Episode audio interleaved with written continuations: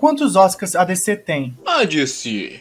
Ela tem mais Oscars que a Marvel? Olá galera, o meu nome é Danilo e esse é o Universo DC Nauta. É um prazer ter você aqui mais uma vez. Já chega se inscrevendo no canal, pois esse vídeo é mais que especial. Vamos falar da história da DC no Oscar. Como vocês sabem, o Oscar é a maior premiação de cinema do mundo, e vários filmes da DC foram indicados ao longo dos anos, e alguns até premiados. Nesse vídeo, a gente vai traçar uma linha do tempo para falar de todas as indicações e prêmios da DC no Oscar. E vai rolar algumas curiosidades também. Então, sem enrolação, simbora começar o vídeo. Bom, vamos começar essa lista por Superman de 1941. É isso aí, a história da DC no Oscar começa com uma animação que está na história por ser a primeira vez em que o Superman saiu dos quadrinhos e apareceu nas telas. Superman é uma série de curtas produzidas em 1941 pela Flash Studios, que também produziu as animações clássicas da Betty Boop e Pye. A animação do Azulão foi indicada para o Oscar de 1942, na categoria de melhor curta, pelo episódio O Cientista Louco, que foi o primeiro dos 17 episódios da série de curtas lançadas pelo estúdio. Mas ela acabou perdendo o prêmio, que ficou com Me Dê uma Pata da Disney. Ela não levou a estatueta, mas essa animação é um clássico que todo fã de herói deveria assistir, tanto pela qualidade quanto por sua importância para a história do Superman e da DC. É importante dizer que ela acabou entrando em domínio público, então você encontra facilmente na internet. E agora vamos para o segundo projeto da lista e o primeiro Oscar da DC. Vamos falar sobre o filme do Superman de 1978. O primeiro filme do Superman foi um sucesso de bilheteria e crítica, e fez todo mundo acreditar que um homem realmente podia voar. Um filme tão importante para a história do cinema não poderia passar em branco no Oscar, e ele não passou. E em 1979, venceu o Oscar de melhores efeitos visuais. Superman venceu essa categoria sem competição, então ele recebeu o prêmio de forma especial.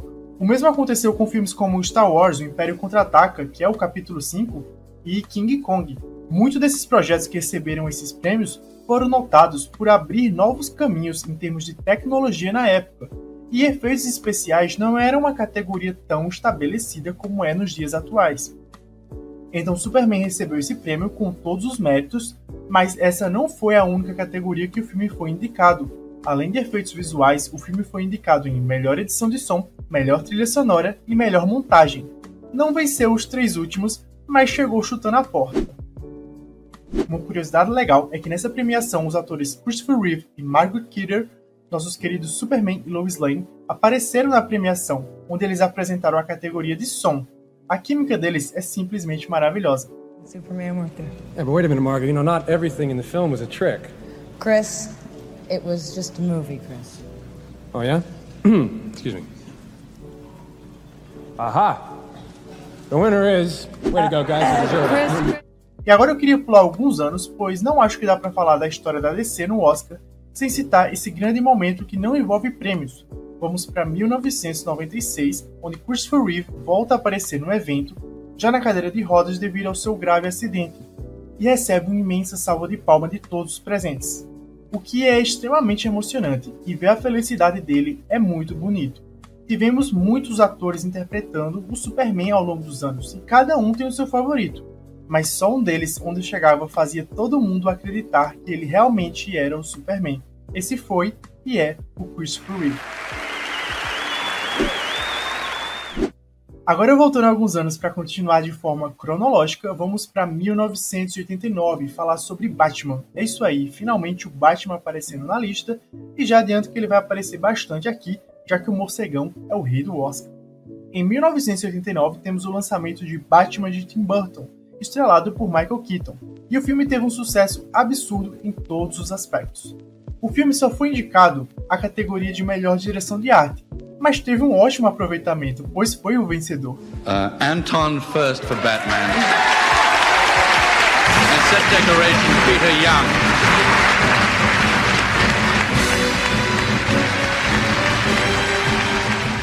Para muitos, a Gotham desse filme é a melhor de todas. Os cenários são realmente muito bem feitos e marcantes, então podemos dizer que sim. A direção de arte é impecável. Incrível mesmo, mas como ele não foi indicado a melhor trilha? Como assim? Canalhas! Voltando. Pois é, bem observado o DCzinho. A trilha do filme é muito icônica, então acho justo apontar isso como uma grande justiça do Oscar. Então vamos para 1992. A DC retorna ao Oscar com Batman: O Retorno, que recebeu duas indicações: melhor maquiagem e melhores efeitos visuais. O filme infelizmente não venceu nenhuma delas, mas todo o trabalho técnico desse filme envelheceu muito bem. E quem precisa de Oscar quando esse filme nos deu a Mulher Gato de Michelle Pfeiffer? O Batman até agora tem três indicações ao Oscar. Vamos dobrar isso? Em 1995 temos Batman Eternamente, filme dirigido por Joel Schumacher, onde vemos uma Gotham super colorida e que me agrada bastante. O filme recebeu três indicações: melhor fotografia, melhor edição de som e melhor mixagem de som. Ok, mas que tal a gente chamar o maior fã do Batman Forever para falar um pouco do filme? É uma boa ideia. Vou ligar aqui pra Batcaverna, vai que alguém atende. E valeu, Danilo, obrigado aí pelo convite, né? Que é o Marcelo do canal Abate Caverna. E é com muito gosto aqui que eu vou falar, né, do Batman Eternamente. Que eu gosto muito, né? E que às vezes é muito injustamente atrelado à sua sequência, né? O Batman e Robin. Que foi um filme que foi mega apressado, né? E a proposta era realmente ser um grande comercial de brinquedo. Diferente do Batman Eternamente, que tinha um grande valor de produção, acho que ele é um filme em vários aspectos técnicos bem feito e que tinha uma história para contar. E a gente pôde ver esse talento, né, da galera que participou, né, do filme nas temporadas de premiação daquela época. A fotografia né, do filme que foi indicada pro Oscar do Stephen Goldberg, trouxe, né, uma Gotham diferente, né, das do Tim Burton, mas que ainda tinha aquele aspecto fantástico que a gente gostava de ver no Tim Burton, mas não tanto ultra realismo. E a gente vê também a fotografia, né, brilhando muito nesse filme, nos grandes cenários práticos que teve, né, a iluminação deles é muito boa, principalmente lá no Covil do Charada, né, no final do filme. Nas categorias de som também não é de se admirar porque tinham vários nomes de peso ali da indústria que trabalharam nesse filme. Enfim, para mim o Batman Eternamente ele é tristemente tão colocado, né, nesse mesmo balaio do Batman e Robin por ser o mesmo diretor e talvez uma pegada mais leve, mas para mim são dois projetos bem distintos. E a gente pôde ver essa questão do valor de produção nas premiações, tanto que o Batman e Robin depois não foi indicado para nada, né? Então, de novo, valeu aí pelo convite, né, Danilo? E segue daí. Valeu demais, Marcelo. É uma honra ter um dos maiores fãs do Batman aqui. Muito obrigado mesmo por aparecer. E vamos continuar o vídeo. Afinal, depois de Batman Forever, vem Batman e Robin. Que não foi indicado a nada. É, bom, esse aí a gente esquece. Uh, então vamos sair dos anos 90, pois em 2002 temos A Estrada para a Perdição. O filme que é uma adaptação da HQ do selo Paradox da DC e tem Sam Mendes na direção e Tom Hanks como a grande estrela. O filme recebeu seis indicações ao Oscar. São elas: melhor direção de arte, melhor fotografia, melhor ator coadjuvante para o ator Paul Newman, melhor edição de som, melhor mixagem e melhor trilha sonora. No fim, o filme levou o prêmio de melhor fotografia, e é legal que algumas cenas do filme foram tiradas diretamente dos quadrinhos.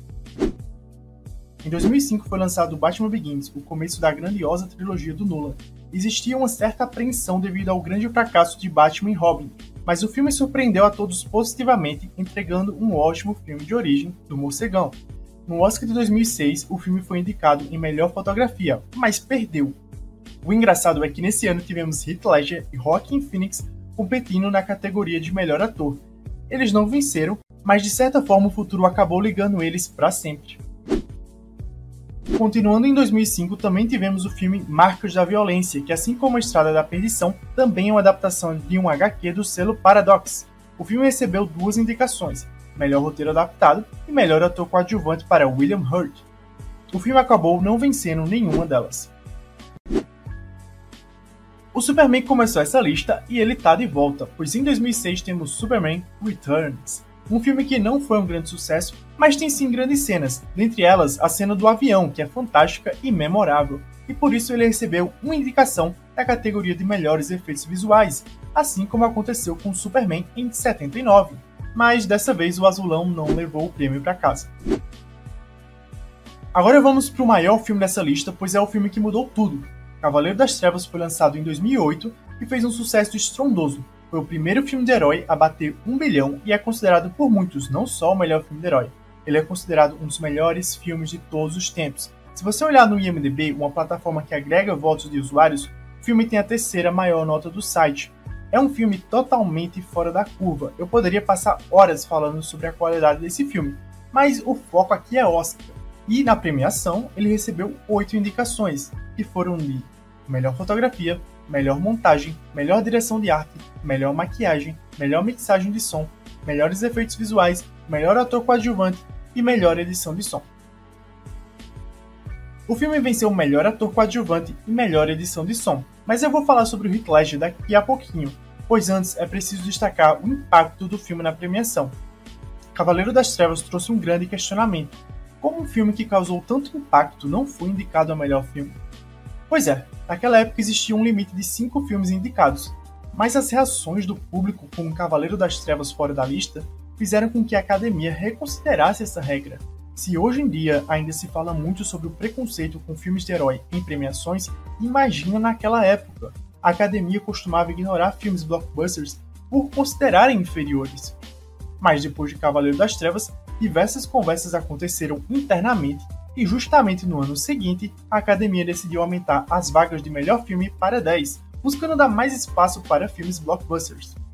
Claro, isso não corrige o erro de deixar o filme fora da lista, mas Cavaleiro das Trevas definitivamente deixou sua marca na premiação como nenhum outro filme de herói deixou. E falando em deixar marca, é hora de falar do Heath Ledger, o ator que foi criticado de forma injusta pelos fãs quando foi escalado como Coringa. Heath faleceu em janeiro de 2008, então infelizmente ele não chegou a receber todo o amor e carinho dos fãs pelo seu trabalho no filme. Mas o seu trabalho sempre será eterno. A atuação de Heath roubou a cena, foi muito marcante. E merecidamente ele venceu o Oscar póstumo de melhor ator coadjuvante. O momento da premiação é muito emocionante. And the Oscar goes to Heath Ledger in The Dark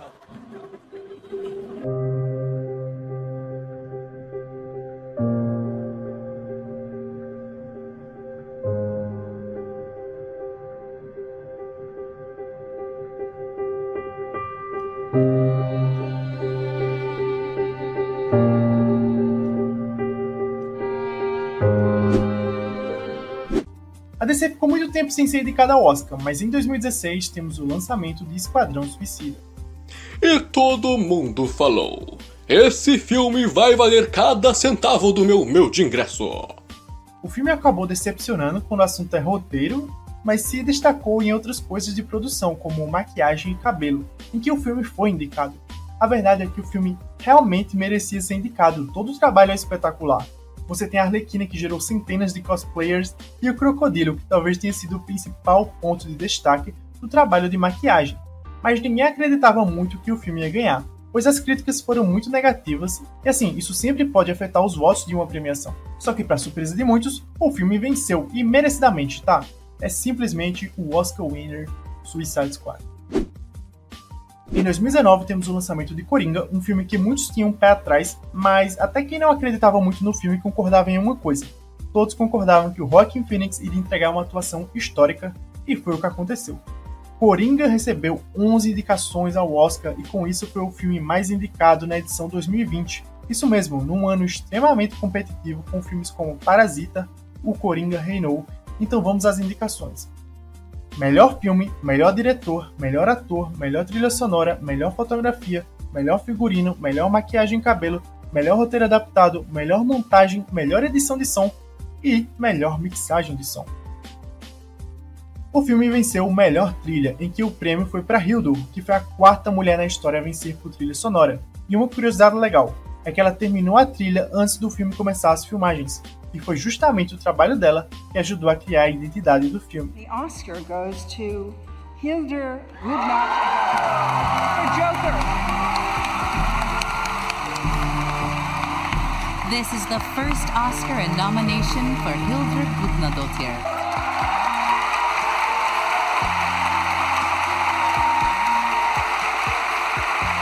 E em melhor ator, em uma premiação que não existia nenhuma dúvida, o Joaquin Phoenix, que vinha rapando todos os prêmios, venceu o Oscar de melhor ator.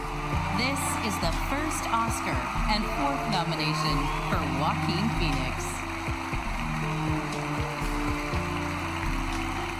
Esse prêmio conectou Heath Ledger e Joaquin Phoenix, pois foi a segunda vez na história que dois atores venceram um prêmio interpretando o mesmo personagem em diferentes filmes. A primeira vez foi com O Poderoso Chefão Parte 1 e 2, com os atores Marlon Brando e Robert De Niro. Pois é, o destino acabou unindo Heath Ledger e Joaquin Phoenix para sempre. Se você veio do futuro, com certeza a DC deve ter muitos mais filmes com história no Oscar. Mas a nossa lista encerra com The Batman, filme de 2022 que não levou nenhum prêmio, mas recebeu três indicações: em melhores efeitos visuais, melhor som e melhor maquiagem e cabelo. Sem melhor trilha?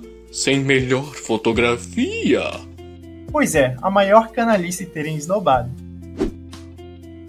E agora que a gente encerrou a linha do tempo, vamos falar sobre o tema do vídeo, que você deve estar bastante curioso já. Quantos Oscars a DC tem? Aqui você vê a nossa linda tabelinha mostrando em ordem cronológica todos os filmes indicados da DC. As datas representam o ano da premiação, tá? Então a gente tem um Oscar para Superman em 79, um Oscar para o Batman em 90, um Oscar para Estrada para a Perdição em 2003, dois Oscars para Cavaleiro das Trevas em 2009, um Oscar para Esquadrão Suicida em 2017 e, por fim, dois Oscars para Coringa em 2020. Finalmente respondendo à grande pergunta do vídeo, a DC tem um total de 8 Oscars. E uma curiosidade legal é que o Batman é a franquia de herói com mais indicações no Oscar. São 29 indicações e 5 estátuas estão guardadinhas na Batcaverna. Mas peraí. Eu tô sentindo que falta alguma coisa. Realmente, tá faltando. Os fãs não iriam me perdoar se eu esquecesse o dia que Liga da Justiça de Zack Snyder apareceu no Oscar.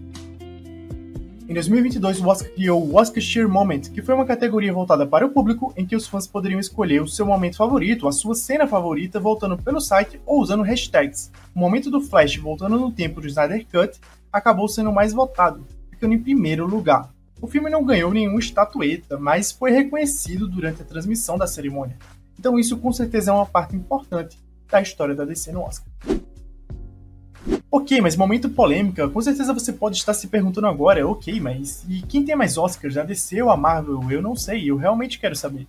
Então eu vou te responder.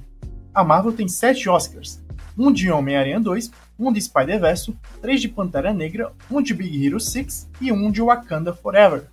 Então tá bem próximo, vamos ver como vão ser nos próximos anos. Como vocês puderam acompanhar, a história da DC no Oscar vem desde os anos 40, e como fã da DC, eu fico triste que ela não fez um investimento maior em suas animações, pois desde 42 a DC não tem uma animação no Oscar. A DC sempre teve boas animações, mas pouco investiu para o cinema. Espero que isso mude e que a DC ganhe seu primeiro Oscar de animação.